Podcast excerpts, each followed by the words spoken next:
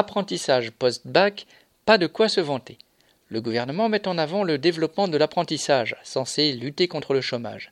Le ministère de l'Enseignement supérieur se vante de son développement au-delà du bac. En 2020, 203 800 apprentis suivaient une formation de l'enseignement supérieur, soit 42,3% d'entre eux.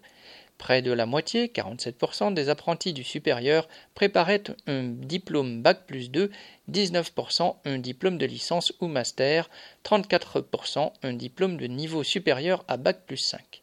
Les jeunes qui choisissent l'apprentissage font bien souvent un choix de raison pour toucher un petit salaire et éviter de courir après les petits jobs. Mais cela a un prix.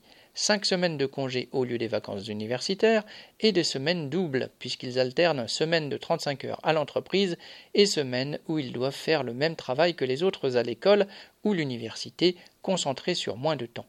Et ce, alors que ces formations pourraient se poursuivre normalement, quitte à suivre des stages pratiques au besoin. Pour les patrons, l'apprentissage est avantageux, car si l'apprenti doit être guidé et encadré, l'entreprise peut récupérer du travail quasi gratuit. Certaines ne s'en privent pas ou utilisent l'apprentissage comme une pré-embauche, mais sans engagement de leur part, filtrant les candidats. Côté université, cela renforce évidemment la mainmise du patronat sur les formations, par les programmes ou les fonds qu'elles procurent aux universités ou écoles privées, directement ou par la taxe d'apprentissage. Si beaucoup d'écoles privées se sont montées pour profiter du système, les universités publiques y ont vu, elles aussi, l'occasion de se procurer les moyens que l'État ne leur donnait pas.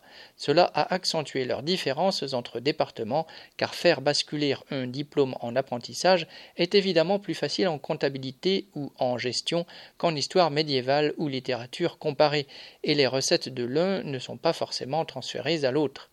Ce développement de l'apprentissage est un cache-misère. Les étudiants connaissent les joies de l'exploitation plus tôt sans avoir davantage de moyens pour vivre, et les universités sont poussées à se débrouiller pour pallier les insuffisances de l'État.